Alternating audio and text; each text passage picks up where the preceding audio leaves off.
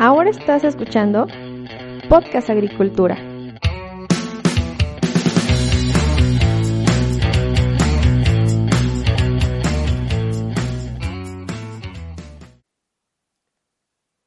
Hola a todos, yo soy Olmo Axayacat y en este nuevo episodio de Podcast Agricultura tengo conmigo a Daniel Barrera, quien es CEO de la empresa Agroinova Panamá, una empresa dedicada a la agricultura protegida. En esta entrevista con Daniel vamos a hablar sobre planes de inversión para agricultura protegida. Daniel, muchísimas gracias por tu tiempo y disposición. ¿Cómo estás? ¿Qué tal, Olmo? Pues primero que nada, gracias por, por invitarnos a esta charla y estamos muy bien esperando que tú y también todos los que nos escuchan se encuentren de maravilla. Excelente, Daniel. Pues vamos a comenzar con esta plática. Es un tema que me interesa muchísimo, pero antes de entrar en materia, me gustaría que para todos aquellos oyentes de Podcast Agricultura que no te conocen, les digas quién eres y a qué te dedicas. Claro que sí, Olmo. Bueno, eh, mi nombre es Oscar Daniel Barrera Sánchez, soy eh, mexicano, soy ingeniero agrónomo fitotecnista con una maestría en protección vegetal y un doctorado en horticultura, todo en la Universidad Autónoma Chapingo, aquí en México, y actualmente soy el CEO y, y bueno, también uno de los fundadores de Agroinova Panamá, una consultoría especializada en agricultura protegida, con sede en Panamá originalmente, donde nació la empresa, y actualmente también con sede en México. Nos dedicamos básicamente a la capacitación, a la capacitación en línea, presencial, eh, cuando se podía, por esto de la pandemia que nos ha cambiado un poco la, la, la onda y el giro a todos. Así es. Y eh, también pues al desarrollo de proyectos productivos eh, exitosos, desde lo que es la planificación, que son precisamente los planes de inversión, que es el tema, el tema de hoy, la, la construcción de los invernaderos y por supuesto la puesta en marcha junto con el, con el seguimiento. Básicamente esos son lo, los principales giros de, de, la empresa que nos toca dirigir. Muy bien, Daniel. A grandes rasgos, eh, ¿por qué decidiste enfocarte a la agricultura protegida y ¿Cómo es que llegas a trabajar, a crear o a co-crear una empresa con sede en Panamá, tú siendo mexicano? Sí, eh, es algo, bueno, es una historia larguísima, ¿verdad? Pero grosso modo, pues por nuestra formación en precisamente en agricultura protegida, eh, tuvimos la fortuna de, de, caer por azaras del destino en Panamá, allá por el 2012. Estuvimos de consultores independientes para el gobierno panameño y pues también ahí para productores, empresarios agrícolas y una otra empresa de insumos. Y eh, nos fue muy bien, les gustó mucho el trabajo y vimos también la, la necesidad enorme de, de, de, capacitación, de asistencia técnica, porque hasta ese momento pues la asistencia técnica se daba básicamente por el gobierno y por las empresas que vendían insumos. Entonces nosotros pues al llegar con, con otra formación, con ideas frescas y, y, al ser Panamá un país en el que apenas se estaba desarrollando la agricultura protegida de manera fuerte, lo, los invernaderos y sobre todo la hidroponía era algo muy nuevo, pues eh, digámoslo así que eh, eh, hicimos algo allá de popularidad. Me, me estoy un año, me, me gusta mucho la cultura panameña, sin embargo presento exámenes para doctorado en Chapingo, regreso y la sorpresa es que pues los productores me siguen llamando, me siguen mandando a traer a, a, Panamá para asesorarlos y pues ya el paso natural siguiente era abrir una empresa, ¿no? Y con una, con mi, con mi socia, Katia Vega, que ella es costarricense pero vive en Panamá, este, y un, uno de mis mejores amigos desde de la infancia, un abogado, que nada que ver, pues creyeron en la idea y entre los tres pues abrimos Agroinova y pues de ahí, como decimos en México, de ahí para el real, ¿no? De ahí para adelante. Así es. Eh, sé que Agroinova Panamá eh, se dedica a varias cuestiones. El día de hoy vamos a hablar de planes de inversión, pero antes de entrar en el tema, pues me gustaría que, que nos platicaras la, tu empresa, qué áreas cubre de la agricultura protegida. Claro, eh, nosotros nos dedicamos a la parte originalmente de la asistencia, técnica. Asesorábamos a, asesoramos a productores en sus fincas. Después, por la lejanía, desarrollamos ahí un pequeño eh, método para desarrollar, para asesorarlos en línea, en conjunto con, con, con muchos otros colaboradores más, dentro de ellos la Sociedad eh, Mexicana de Especialistas en Agricultura Protegida, las MEAP, Agrosistemas Controlados y otras empresas de colegas pues, pues mexicanos. De ahí empezamos a organizar cursos este, eh, presenciales en Panamá y después también en México, cursos de nivel internacional, donde pues ha, venido gente de más de 30 nacionalidades a, a, estos cursos, ya hemos hecho como, como 14 cursos, eh, en conjunto con, pues con Chapingo, con los especialistas. Entonces abarcamos básicamente todo tipo de cultivos que se cultiven bajo invernadero y también a cielo abierto, siempre y cuando pues básicamente sean hortalizas. De ahí los mismos productores nos fueron diciendo, oigan, pues esto de la capacitación está muy bien y todo, pero no siempre tenemos la infraestructura o los mejores insumos. ¿Y por qué ustedes no se animan a distribuir, a construir, a vender invernaderos? Y pues el paso siguiente fue ese. Entonces eh, hicimos eh, eh, cosociedad con, con, con, una empresa muy fuerte en invernaderos en México y de mucho prestigio. Este, y bueno, pues empezamos a distribuir invernaderos eh, en Panamá pero los tropicalizamos, es decir, eh, modificamos algunas cosas y digamos que empezamos a hacer camisetas hechas a, pues de acuerdo al cliente, ¿no? De, de hechas a medida. Y eh, pues empezamos también a vender algunos insumos como fibra de coco, etcétera. A raíz de eso también se nos empiezan a acercar pues entidades eh, financieras que vamos a ir platicando un poquito más adelante para okay. capacitar a la, a, a la gente y, y, nos dimos cuenta que los planes de inversión era algo que también el productor o, la gente que quería incursionar en agricultura protegida necesitaba. Nos de, pues había varios de nuestros clientes eh, que les hemos construido no tienen nada que ver, Olmo, con la agricultura, nada. Son gente que se dedica al comercio, a la construcción y entonces pues no tienen, tienen una idea muy, pero muy somera de lo que era el negocio de la agricultura protegida. Entonces, comenzamos también actualmente a ofrecer el servicio y a desarrollar eh, planes de inversión, ¿no? Este, entonces, nuestros rubros son tres grandes rubros. Capacitación, es eh, construcción de los invernaderos o de los proyectos, junto con la venta de algunos equipamientos y eh, el desarrollo de estudios específicos como, como planes de inversión, ¿no? Oye, hagamos un paréntesis aquí porque eso que acabas de comentar me parece muy importante. ¿Por qué consideras tú que personas que no tienen nada que ver con la agricultura, de repente eh, un día se despiertan y dicen, oye, quiero un proyecto agrícola, o no es de repente, es como eh, un proceso que sufren? ¿Qué es lo que sucede ahí? Ah, claro, mira, Olmo, esto es muy interesante, estoy seguro que mucha gente se va a identificar con, con, con estas cuestiones.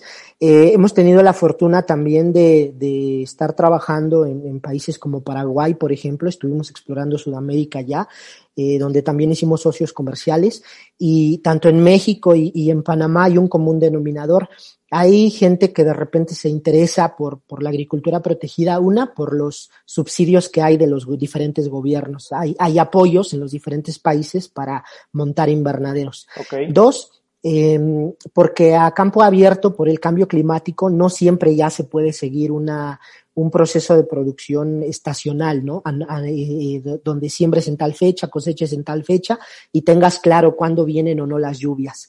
Eh, tres, porque cada vez hay mercados más exigentes que ya te piden eh, que tus productos vayan libres de pesticidas, etcétera, con, más trazabilidad y pues no siempre en campo abierto se puede controlar.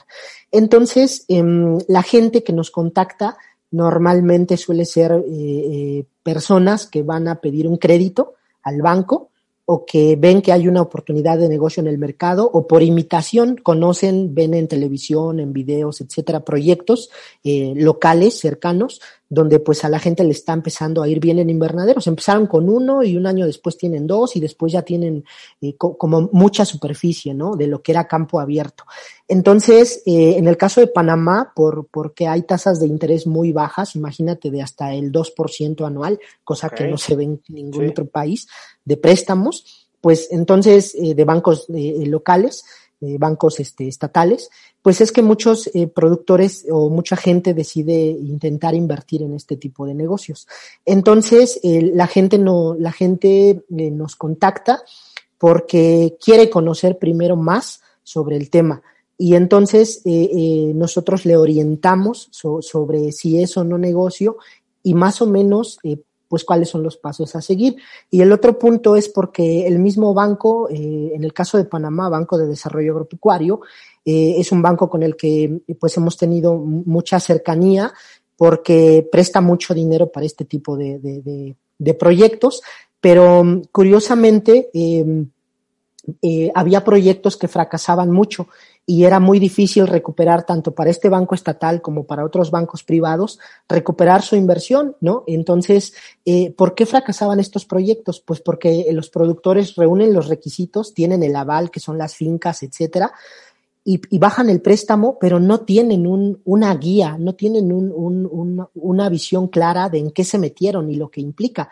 Entonces, ya cuando están ahí, eh, eh, fuera del papel, ya están en la vida real, pues resulta que se topan con una serie de complejidades administrativas, técnicas sobre todo, de infraestructura, de falta de insumos, etcétera, pues que hacen que su proyecto no, no siempre sea rentable, ¿no?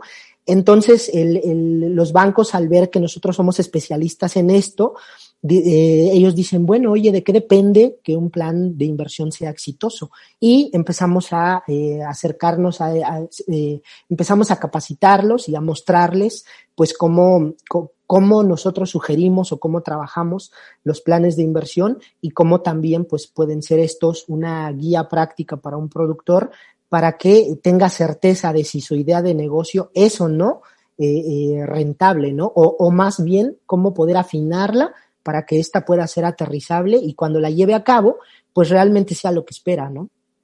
Muy bien, Daniel. Eh, antes de continuar y para hacer la precisión, comentaste que en Panamá llega a haber tasas anuales del 2% en préstamos.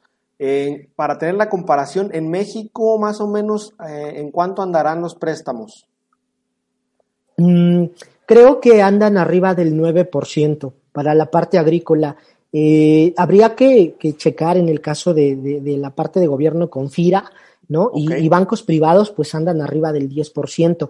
Esa es como una tasa eh, más normal. En el caso de Panamá es un caso atípico, la verdad, ¿no? Ok.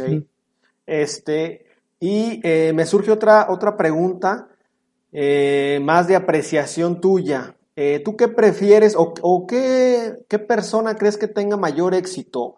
Eh, al poner un proyecto de agricultura protegida, alguien que no sabe nada de agricultura y que de repente brinca a, este lado, o alguien que viene de la agricultura a campo abierto? Eh, muy buena pregunta, Olmo. Mira, en, la experiencia que nosotros tenemos, eh, nos ha ido un poquito mejor con la gente que, no suele tener como experiencia en, nada de agricultura porque se dejan llevar más de la mano. Y en el caso de, de cuando asesoramos productores, para empezar es muy difícil hacerles ver mm, que inviertan en un plan de inversión eh, y que no brinquen simplemente de golpe. Y luego, pues a veces choca uno un poco en la parte técnica, ¿no? Por, cómo han venido haciendo las cosas y de repente entrar en una técnica nueva de producción o en invernadero cambia totalmente. Entonces, eh, eh, bueno, aquí complementando un, un poquito, eh, creo que mm, hay, hay algo que, que, es bien importante eh, eh, entender para, para, la, para, para, aquí, para el público. Y, y, esto es un ejemplo real que estoy seguro que le, que le pasa a muchos en muchos países. Eh, imagínense ustedes que, que se juntan con unos, con unos amigos o su familia, ¿no? Y tienen pues, algunos terrenos y, y deciden eh, eh, pedir un préstamo precisamente al banco cuando ves una tasa de interés muy coqueta, ¿no? 2%, 3, 4, qué sé yo. Y dices, oye, pues eh, eh, la gente aquí en la zona está creciendo los invernaderos, hay que, hay que montar unos, ¿no? Entonces tú vas con tu, con tu aval y, pues pides una plata al banco. Y, y, voy a dar unos datos, son reales. Eh, la gente que, si nos escucha de Panamá con este podcast, van a, van a entender de qué hablo y sin decir nombres, pero son casos reales que pasaron. Imagínense que el banco te da un millón de dólares o dos en préstamo a 15 años. No, hombre, pues estás del otro lado, ¿no? Pero no tienes un plan de inversión. Y entonces, como productor, te enfrentas a mucha toma de decisiones, Olmo, cuando ya tienes el dinero. Primero, tienes que hacer que esa inversión de tus amigos, de tus socios familiares o del banco la tienes que devolver, es un hecho. Dos, la tienes que devolver con intereses. Y la idea de montar un proyecto, pues es que hagas platita, ¿cierto? Que hagas algo, pues, algo de plata para ti. Entonces, te empiezas a enfrentar a una toma de decisiones enorme. Primero, ¿qué cultivar? Segundo, ¿qué infraestructura debo comprar? Si hay una gama de empresas que ofrecen invernaderos y dentro de las empresas una gama de modelos y de materiales con los que están construidos los invernaderos. ¿Cuál, cuál escojo y cuál me conviene? Después, cuando voy a comprar los insumos, ¿qué marcas, qué características de los insumos, qué cantidades? Y después, cuando ya tengo todo eso, bueno, ya tengo el invernadero. Ahora, ¿qué variedad es la que se adapta a mi clima, a mi zona, a, las condiciones dentro de mi invernadero? Y luego de eso, ¿cómo la voy a cultivar? ¿A un tallo, a dos tallos, a doble hilera, a una hilera, en hidroponía, en suelo? Hay una serie de decisiones y de, cosas que debes conocer previas que si no las tienes, eh, en el mejor de los casos vas a aprender, pero después de dos o tres ciclos. Y ya cuando ya perdiste algo de dinero. Mm, bastante. Cuando ya perdiste dinero, socios, eh, posiblemente tienes una demanda, el banco ya te está amenazando de que te va a embargar porque no das el ancho para pagar las letras, etcétera. Entonces, eh, a todo eso se enfrenta cualquier productor y no tiene que ser un productor grande, hasta un productor pequeño se enfrenta a todas esas decisiones cuando eres nuevo, incluso cuando eres un productor que, que ya tiene experiencia, hay muchas cosas que uno no conoce cuando entra en un proyecto de este tipo. Y la otra, nos emocionamos mucho y nos basamos mucho en información de España, de Holanda, vemos que sacan rendimientos de cientos y cientos de toneladas por hectárea por ciclo, pero hay que ver bajo qué condiciones y cuánto invirtieron y eh, eh, qué condiciones tenemos nosotros, ¿no? Entonces, cuando, cuando no tienes un plan de inversión o una guía a seguir, aprendes con una curva de aprendizaje muy dolorosa que cuesta dinero, en el mejor de los casos.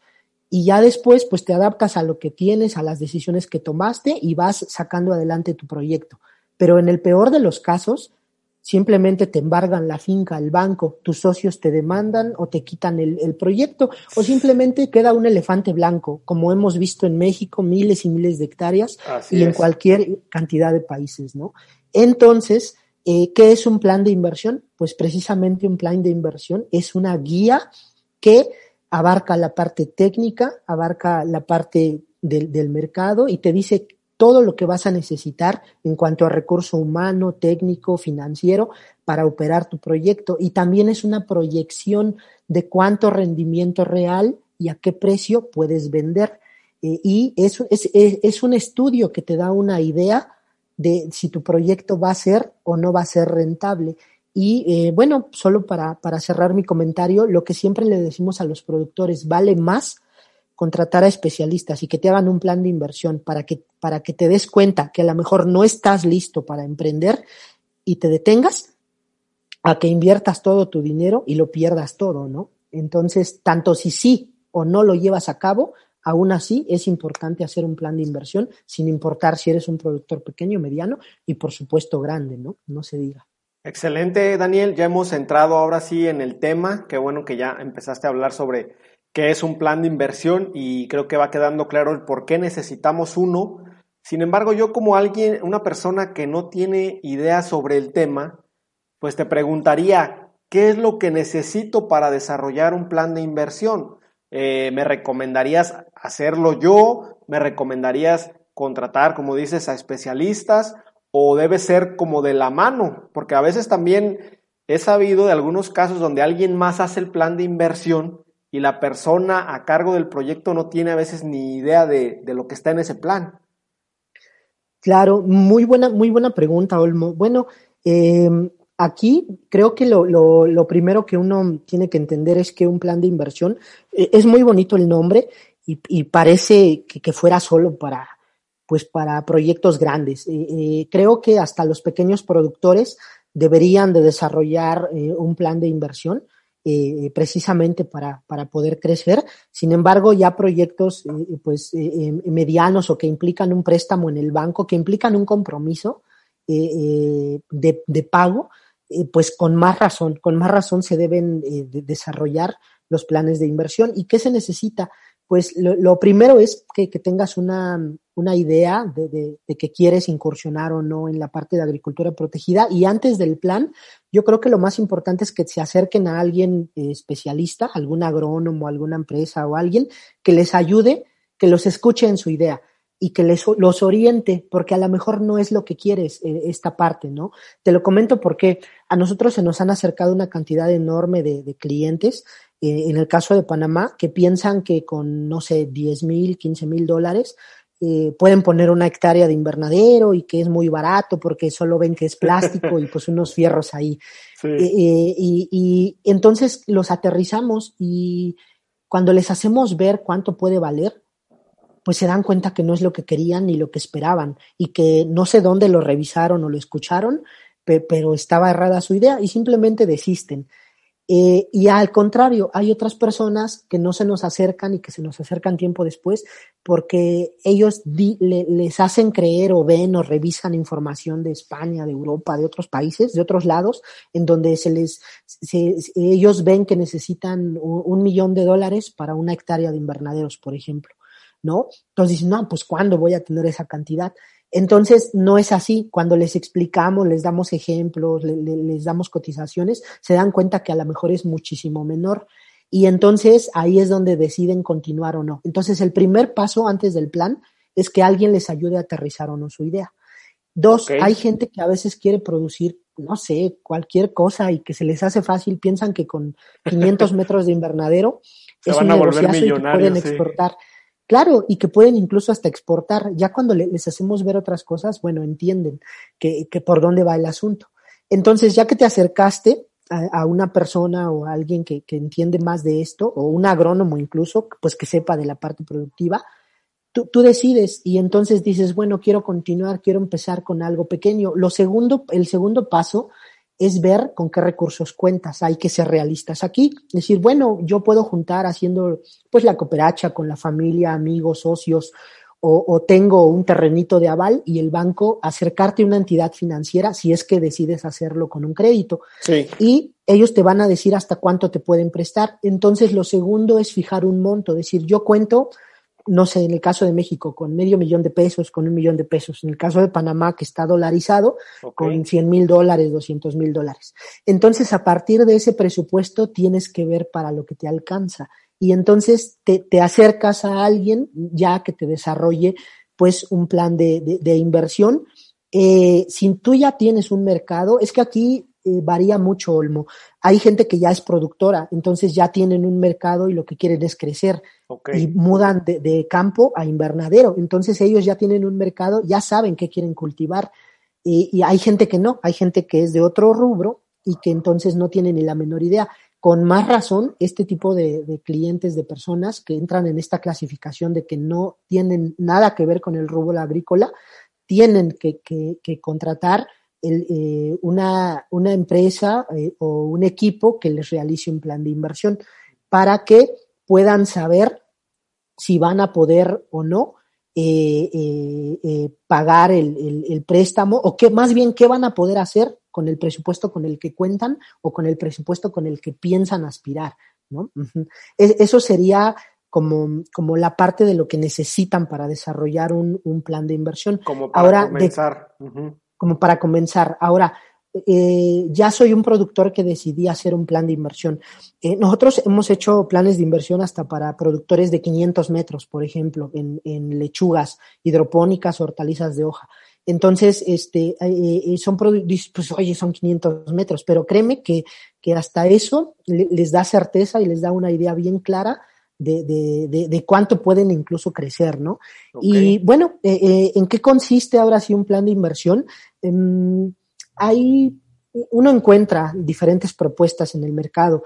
Eh, la forma en la que las desarrollamos nosotros como, como empresa, como Agroinova y que ha funcionado mucho, es, es la siguiente. Primero, ayudamos eh, sin compromiso alguno al cliente a aterrizar su idea.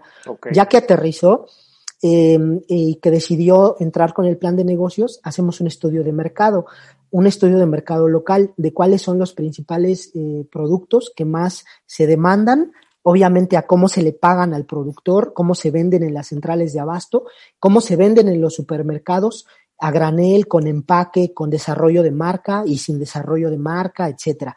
Eh, eh, y cómo, obviamente, pues cómo le pagan al productor, porque eso es lo que más nos interesa.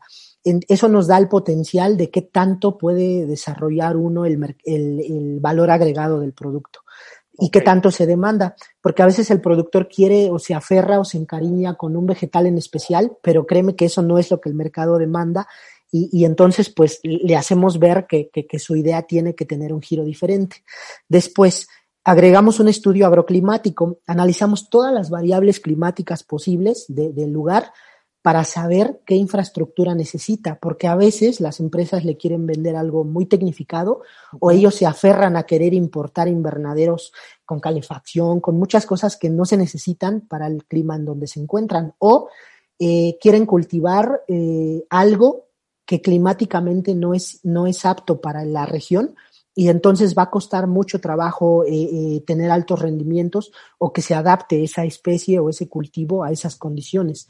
Entonces, a, desarrollamos un estudio agroclimático, ese es el segundo paso, que nos ayuda a tomar la decisión de qué, cuál es la mejor infraestructura que necesitan y el nivel de equipamiento. Después, el tercero es eh, que el, que el plan de negocios lleva un estudio técnico. Este es bien importante, Olmo. ¿Qué es el estudio técnico? Pues es toda la parte agronómica. ¿Qué densidad de plantación? ¿Qué variedades son las más adaptadas? Eh, ¿Cómo van a ir acomodadas las plantas? ¿Se puede producir en suelo o en hidroponía? ¿Vas a necesitar equipamiento, tiempos, proyecciones de rendimiento, cantidades de insumos que vas a necesitar? Si, si se pueden o no conseguir en la zona, etcétera. O sea, es toda, todo, toda la parte agronómica, porque esa es la base para sacar la parte financiera.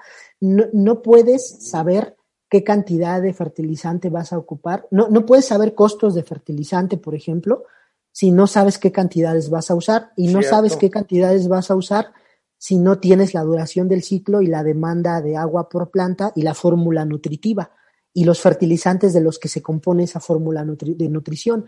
Entonces, ¿qué pasa? Todo va de la mano. La, la parte agronómica te va a decir cantidades y, características de los insumos que vas a demandar y solo así puedes cotizar después y tener los costos.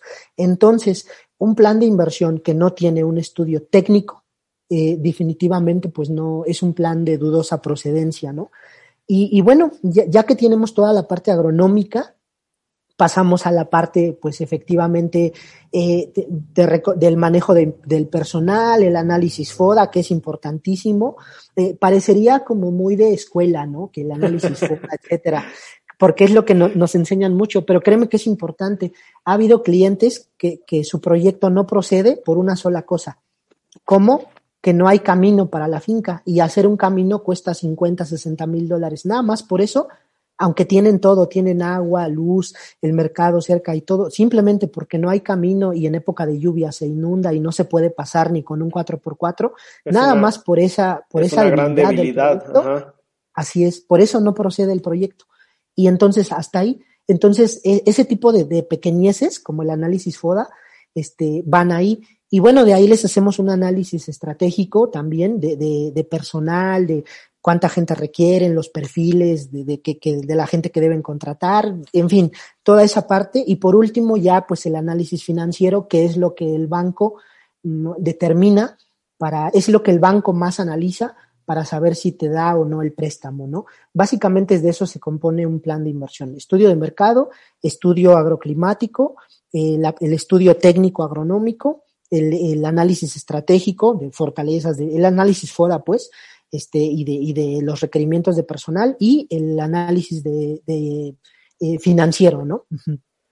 Me parece muy interesante esto que comentas, Daniel, porque hasta cierto punto eh, se puede entender un plan de inversión solamente como la parte financiera por el mismo nombre, pero ahora tú ya nos estás comentando y haciendo rápidamente la recapitulación de que un plan de inversión pues incluye cuestiones técnicas, cuestiones climáticas, cuestiones sociales, también análisis de mercado. Entonces es algo mucho más complejo que sin duda hasta donde me estás contando ahorita yo sí considero que lo más adecuado sería contratar justamente a especialistas como tú para que puedan apoyar a realizar estos planes de inversión, porque pues yo si, por ejemplo, yo si voy a ser productor, pues me, quiero enfocar justamente en la producción y dejarle como esto a especialistas como tú. ¿Estoy hasta aquí eh, en lo correcto o los planes de inversión requieren todavía algo más que se nos haya escapado? Mm, pues básicamente, eh, Olmo, es, efectivamente tienes toda la razón. Mira, eh, esta es una de las razones por las cuales, en el caso de, de, la parte de Panamá, el Banco de Desarrollo Agropecuario se acercó a nosotros y, y algún personal de, de, otros bancos privados a que capacitáramos. Resulta que, que gente financiera, eh, ojo, aquí es bien importante, eh, nosotros dentro del equipo tenemos gente que es financiera y que es la que nos ayuda a realizar esa parte.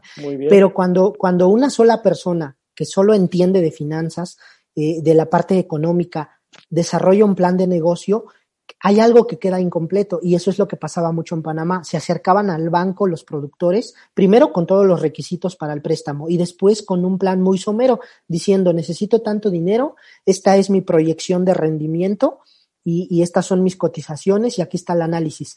¿Qué es lo que veían los ejecutivos de cuenta? Pues ellos veían la TIR, la VAN, la, el punto de equilibrio, los indicadores y se veían bien bonitos. No, hombre, pues en papel era súper rentable y el productor ya era rico.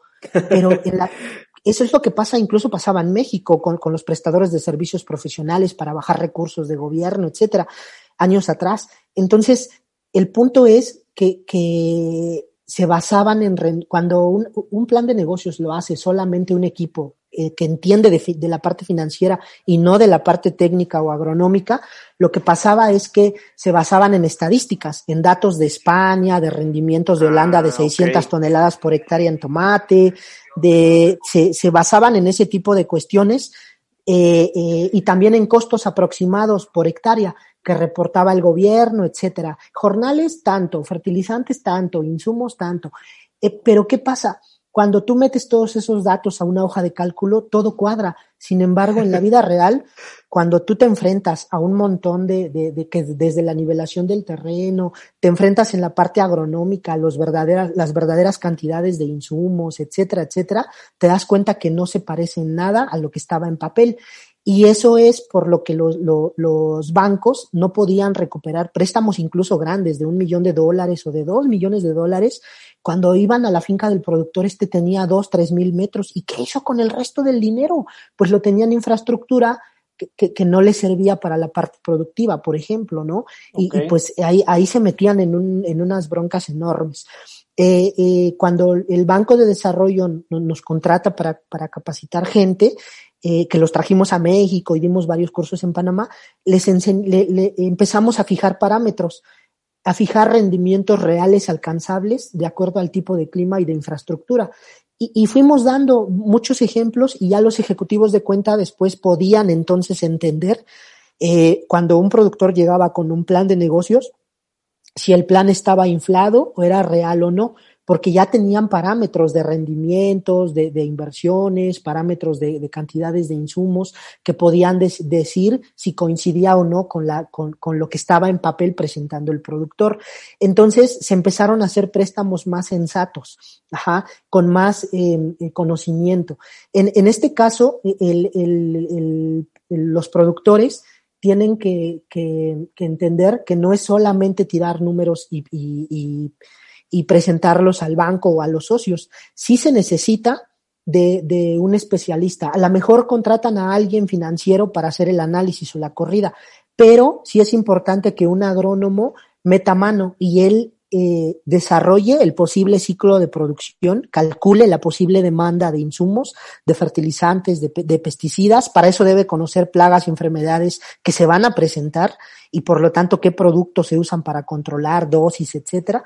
Entonces es todo un trabajo previo para poder sacar los costos. Por eso eh, el hacer un plan de inversión completo abarca la parte del estudio agroclimático, obviamente el, estudio de mercado y, y, y, antes de llegar a la parte financiera, abarca esa parte técnica, que es, la, es de las más importantes. Eso es lo que te va a decir si verdaderamente puedes alcanzar o no un rendimiento real eh, en la infraestructura que vas a tener, ¿no? O para la que te alcanza, porque no siempre al productor le alcanza para la mejor infraestructura. Hay veces que le alcanza para una infraestructura más barata tiene que sacrificar rendimiento. Entonces, se tienen que hacer ajustes agronómicos. Eh, eh, es, es, un trabajo de equipo, es un trabajo de equipo. En nuestro caso, somos mm, entre tres y seis personas los que hacemos un plan de negocios, dependiendo la complejidad del mismo y el tamaño del proyecto o el tipo de cultivo o hasta la técnica de producción, ¿no? Si es hidroponía o en suelo o es un híbrido, etcétera. Em, entonces, si es un trabajo de, de, varias personas poder hacer un plan de, de negocios que, sea preciso, ¿no? y que no solo sea como el análisis financiero para bajar presupuesto y ya, ¿no? Cuéntame qué pasa cuando eh, un productor o el técnico se da cuenta que su plan de negocios no está cuadrando con la realidad, porque tú ya bien lo mencionabas y eso se dice mucho en el Excel, eh, todos somos millonarios y los números cuadran bien, pero ya en la realidad, cuando ya está sobre la marcha, ¿qué es lo que se puede hacer para corregir un plan de inversión? Mm, muy bien.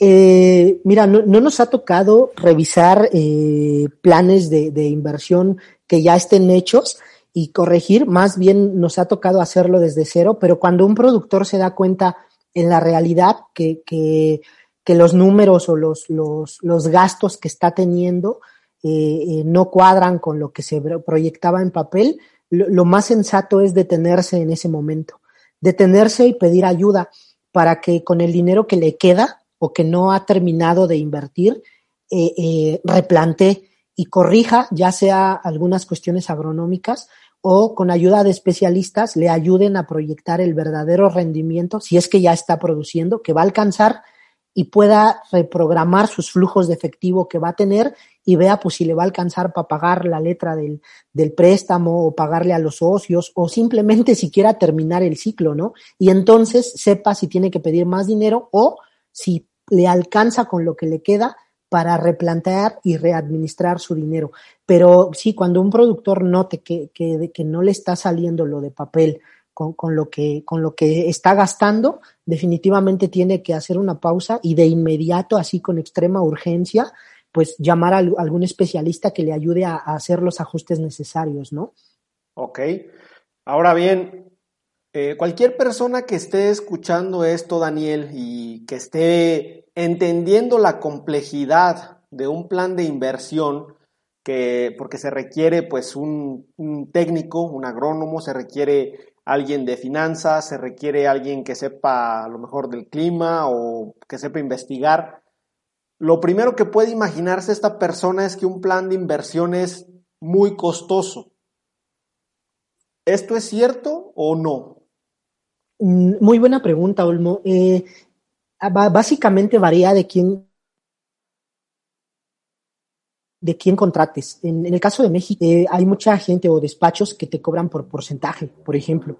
Eh, es decir, pues, si tu proyecto, un ejemplo, vale un millón de pesos, ellos te cobran el 10%, son 100 mil pesos, ¿no? Un ejemplo. Eso es lo más En el caso de Panamá, eh, eso es lo más común que te cobren por porcentaje. El porcentaje va entre el 5 y hay quienes consultorías que cobran hasta el 12%. Entre más grande es el proyecto, pues es menos el porcentaje, ¿no? Por los montos. Okay. en, en, el caso de Panamá, mm, lo, los que suelen ofrecer estos servicios, nosotros eh, conocemos, suelen ser como particulares, y, y, pero es muy raro que la gente co contrate. Actualmente se está desarrollando más y en el caso, eh, por ejemplo, de nosotros, eh, nosotros no, nosotros vemos el tamaño del proyecto y, y, tratamos de cobrar una cantidad eh, justa de acuerdo al, a la complejidad del proyecto, pero no es por porcentaje. Hay veces que, por ejemplo, en, en porcentaje del valor del proyecto andamos en el 1 o 2%, ¿no? Por ejemplo, por, si el proyecto es mucho más grande. Y hay veces que si es un productor pequeño y su, y su, su plan de negocios eh, es, es más sencillo, pues le cobramos un monto como si fuera una, un servicio de consultoría, me explico, pero porque también sí. no, no, nos, nos, eh, nos absorbe menos, eh, menos tiempo, menos cantidad de trabajo, ¿no? O sea, ahí básicamente no hay como una regla, una, una, una tasa fija. Lo, lo, importante sí, pues es que eh, eh, va a depender como más bien del nivel de inversión. Un, un productor que, que, quiere invertir 500 mil dólares, un millón de dólares, gastar 5 o 10 mil dólares en un plan de inversión, definitivamente lo, lo justifica todo, ¿no? A arriesgarse a perder el total de su inversión, ¿no? Exactamente. Pero por todo esto que, que me has comentado, Daniel, entonces si yo quisiera acercarme a alguien que me haga un plan de inversión y veo que se trata de una sola persona, ya podría desde ahí desconfiar, ¿no? Porque tú estás hablando de varias facetas del plan de inversión, conocimientos en áreas diversas, que, bueno, si yo voy a buscar quien me haga un plan de inversión, entonces me tengo que fijar que sea un grupo interdisciplinario, ¿cierto? Mm, sí, que tenga ya algo de experiencia en ello. Eh, normalmente lo, lo ideal es que quien te hace un plan de inversión te va a entregar como un índice primero de en la cotización, de qué incluye, qué estudios ah, incluye el, el, índice, ¿no? Es decir, incluye estudio de mercado y lo desglose, cuáles son los puntos. Luego, el agroclimático, ¿qué incluye? Un ejemplo, si va el estudio agronómico, ¿qué incluye? Este, el proceso de producción, ¿no? Y, y, ya en la parte financiera, qué indicadores te van a dar, qué, qué tablas te van a dar, etcétera. Entonces, eh, es, es normal pensar que no hay una persona que, que, sepa de todo, que sea experto en finanzas, que, que, sepa analizar al detalle toda la parte agronómica y que te lo, que te lo haga sobre todo adecuado a lo que, a tus condiciones reales de tu proyecto, etcétera. Si, si te va a hacer el análisis una sola persona y se va a basar solo en una tabla de Excel, pues eh, híjole, si no tiene el apoyo de una, como te comentaba, al menos de un agrónomo que conozca la región la, con experiencia productiva y que le ayude a sacar toda la cantidad de costos y el desarrollo eh, técnico, mm, pues yo sí eh, pondría un poco en, en, en, duda el dinero que voy a invertir, sea mucho o poco, ¿no? Entonces, a veces eh, volvemos a lo mismo, lo barato sale caro a veces, ¿no? Entonces, vale más la pena pagar por un servicio eh, eh, del que puedas dormir tranquilo, ¿no? Pero que sepas que lo que te están entregando eh, tiene, tiene bases, tiene bases técnicas, este, etcétera, ¿no? Y sobre todo que la información que analizaron, climática, etcétera, de verdad lo, lo sacaron pues de, de, las estaciones meteorológicas, que, etcétera, y que el proceso de producción que te muestren, pues no sea lo que, lo que descargas de manuales de internet, ¿no? Sino que sea algo realmente personalizado para tu proyecto, ¿no? Sí. porque hasta eso, o sea, cualquier persona puede bajarse proceso de producción de tomate y te bajas, no sé, de Yahoo Respuestas, sopitas.com o qué sé sí, yo, sí, bajas todo el proceso, ¿no? Por, por un decir, ¿no? Por, por una bromilla ahí. Entonces, sí es importante, la verdad, que, que pues se, se, se, haga por, por el respaldo. Tomen en cuenta que los proyectos de agricultura protegida no son para un año. Un invernadero te puede durar 20, 30 años, o sea, son proyectos que te van a durar toda la vida. Entonces, la inversión en un plan de inversión la haces una sola vez, pero el proyecto te dura toda la vida, ¿no? Y, te va, te va, se va a pagar el préstamo y te va a rendir frutos para que viva, pues quizás tu familia, la de tus socios, etcétera, o para que crezcas el día de mañana, ¿no? Sí, me queda bastante claro esto que comentas, Daniel, y de hecho considero yo que al menos los proyectos de agricultura protegida grandes, pues sí deben de estar siempre basados en un plan de inversión, pero a veces yo pienso en esos pequeños o medianos productores que de repente puedan llegar a ver esto como un gasto innecesario, porque no, ya, sabes, ¿no? De repente, eh, ¿y quién te va a llevar el cultivo? Ah, el agrónomo tal que dicen que es bien bueno, o sea, ni siquiera sabe, ¿no? Di, dicen, este, ¿y quién te va a hacer la corrida? Ay, mi, mi sobrino me va a hacer la corrida financiera porque está estudiando. ¿Cuáles podrían ser los principales problemas para un pequeño o mediano productor con un proyecto de agricultura protegida si no tiene un plan de inversión? Digo, sé que puede quedar algo, eh, eh, algo claro sin, sin debatirlo mucho, pero me gustaría que tú nos dieras tu opinión. Claro, bueno, eh, para empezar hay que tomar en cuenta que en, en general los productores no están acostumbrados a pagar por asistencia la, la reciben de, de, los vendedores, ¿no? De los vendedores de insumos, de agroquímicos, eh, pero pues casi siempre va condicionado a que pues sí, pero me compras, ¿no? Claro. Entonces, este, ya de ahí empezamos con, esa parte. Entonces, si difícilmente a veces pagan la asistencia técnica, pues más difícil que paguen un plan de inversión.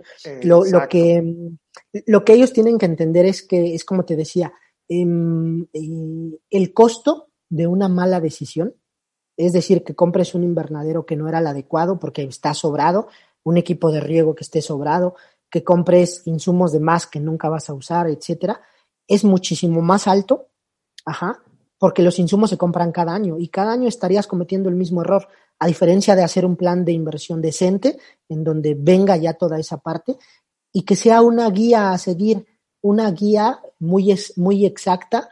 Eh, no quiere decir que no cambien las cosas conforme van avanzando el tiempo, pero que sea una guía que te ayude a tomar decisiones.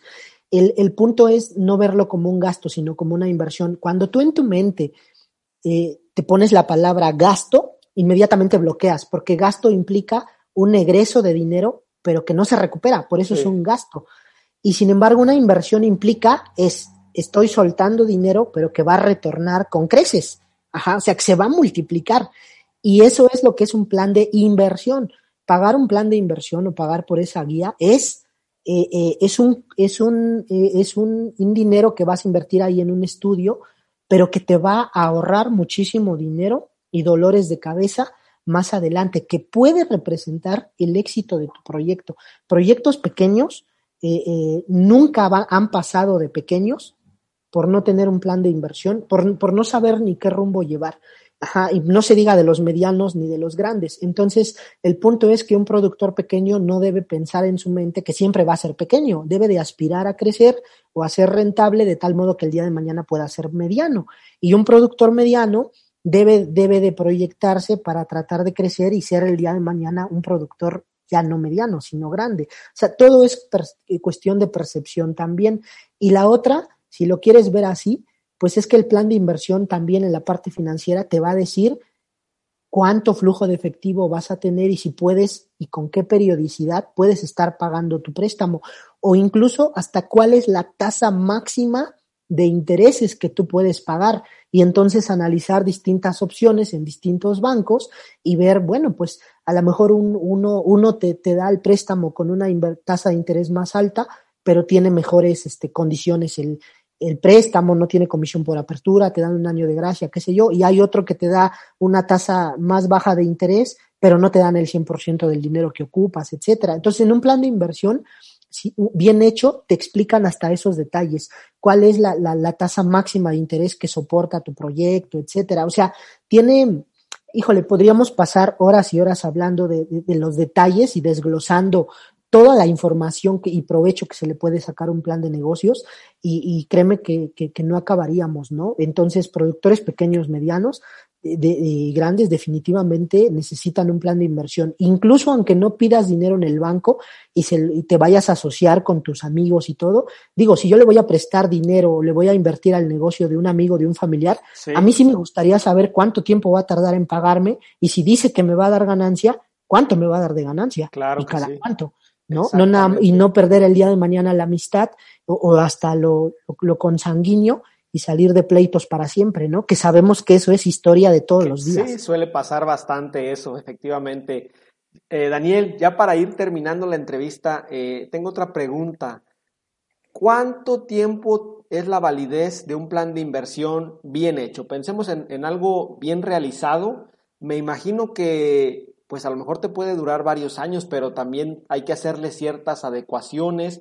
Eh, ¿Tú recomiendas alguna revisión semestral, anual o, de qué tipo? Ah, muy buena pregunta, Olmo. Mira, aquí depende de la naturaleza de cada mercado. Eh, nosotros los planes de inversión que hacemos, de hecho, ah, justamente la, semana pasada acabamos de, terminar uno que entregamos en, Panamá, que tardamos tres meses en, en, hacerlo por su complejidad. Eh, el, plan de inversión es para que lo hagas de inmediato, porque las cotizaciones que se entregan, los costos de producción y de inversión son, del, de, del momento. El siguiente año puede cambiar las condiciones del banco y te cambian la tasa de interés. O los insumos suben por la inflación o, bajan, en algunos casos ha pasado, etcétera, y entonces ya todo tu análisis financiero se va a mover hay que recotizar y ajustar. Entonces, nosotros recomendamos que no tarden más de seis meses desde que tienen el plan de inversión para ponerlo en marcha. Ahora, un plan de inversión no es solo un estudio que te dice cómo arrancar. El plan de inversión eh, lleva todos los años que vas a tardar en pagar tu préstamo. Si, el banco te, te, dice que te presta a 15 años, como es lo, lo más normal para agricultura protegida, eh, el plan de inversión tiene que llevar las corridas financieras de los 15 años, o sea, las tablas de, okay. de costos, de insumos, de, de, flujos de efectivo, de egresos, de reinversiones, de todo, de, de los 15 años. Entonces, eh, con, tomando en cuenta la posible inflación, entonces, eh, eh, este, te va a venir toda la parte de los rendimientos, etcétera, de cuánto vas a obtener cada ciclo, cada año, a cuánto vas a vender. Por eso se hace un estudio de mercado eh, muy detallado y de varios años atrás para saber cuál es la tendencia por año en la que van subiendo los insumos, pero también la tendencia en la que van subiendo los precios de las hortalizas. Y basados en esas proyecciones, tú proyectas a cuánto vas a vender el año 2, 3, 4 y hasta el año N, al año 15. Y lo mismo porque cada año vas a ir pagando préstamo, pero vas pagando préstamo sobre el saldo que te va quedando de la deuda. Entonces, todas esas cosas, un plan de inversión tiene, no es solo para el primer año. El plan de inversión lleva la duración de los años de, de que vas a tardar en pagar el préstamo, 10, 12, 15 años. ¿no? O sea, te tiene que llevar todas esas tablas y ahí tú vas viendo. Recuerda que en agricultura protegida aunque el invernadero te dure 20, 30 años, el plástico se cambia a los 3, 4 años, la malla a los 8 años, etcétera. Entonces, en el año 4 viene una reinversión en cambio de plásticos. En el año 8, una reinversión en mallas. En el año 6, del cambio del, del sistema de las líneas regantes, etcétera, ¿no? Entonces, todo eso este, debe de venir en un plan. Y, y efectivamente se puede eh, ligeramente mover, pero ya sería como muy, un plan de, de negocios bien hecho, debe de cambiar muy poco, porque al final es una proyección, no es, nadie puede conocer el futuro, ¿cierto? Pero el plan es una orientación de cómo va a venir. Excelente, Daniel. Pues todo este tema me ha resultado muy interesante. Sin duda se nota que tienes una, una gran experiencia. Y pues nada, agradezco tu tiempo y disposición para esta entrevista. Nada más pedirte, bueno, si eh, ya para, para concluir, si puedes dejar aquí tus datos de contacto, alguien interesado en platicar contigo sobre los servicios que ofrece tu empresa, pues ¿dónde te pueden localizar? Claro que sí, Olmo. Eh, la página de nosotros es eh, www.agroinnovapanamá.com. Agroinnova va con doble N, agroinnovapanamá.com. También pues estamos en redes sociales como Agroinnova Panamá SA eh, eh, y, mi correo es Daniel Barrera, todo junto y con minúscula, Daniel Barrera, arroba agroinnovapanamá.com. Eh, la gente que está en Panamá o, en general, este, la, forma telefónica en la que nos pueden contactar eh, si están en, Panamá puede ser en llamada y si están en otro país, eh, eh, porque también asesoramos gente de otros países en, línea en este caso y hemos entregado muchas cotizaciones para Centro y Sudamérica. No, no tardamos en vender por allá también.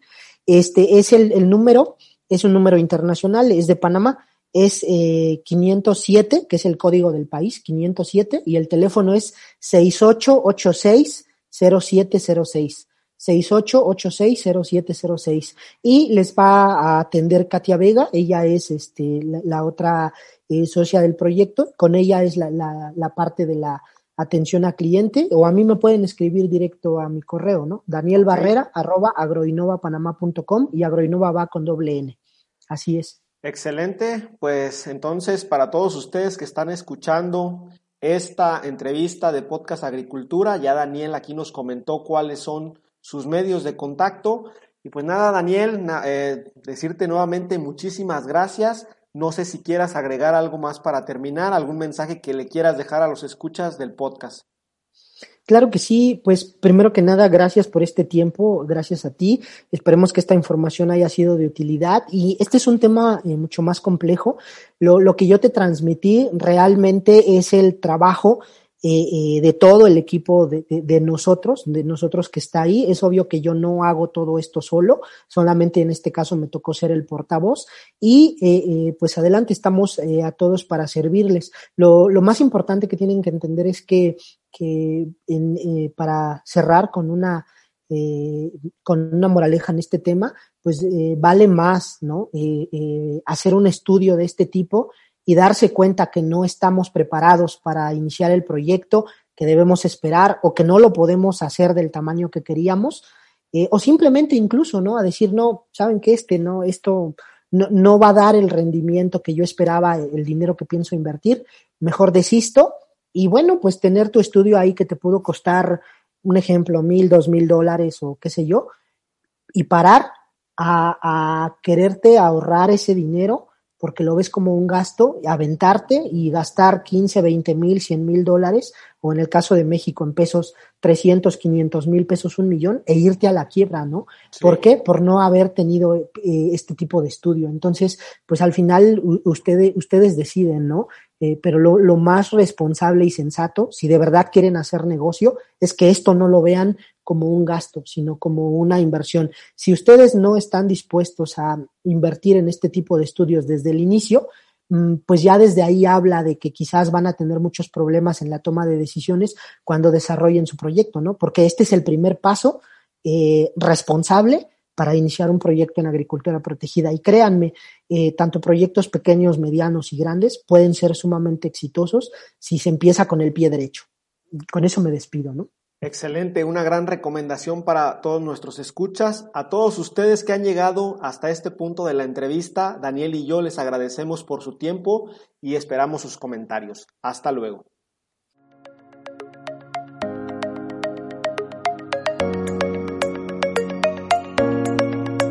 Muchas gracias por escuchar Podcast Agricultura.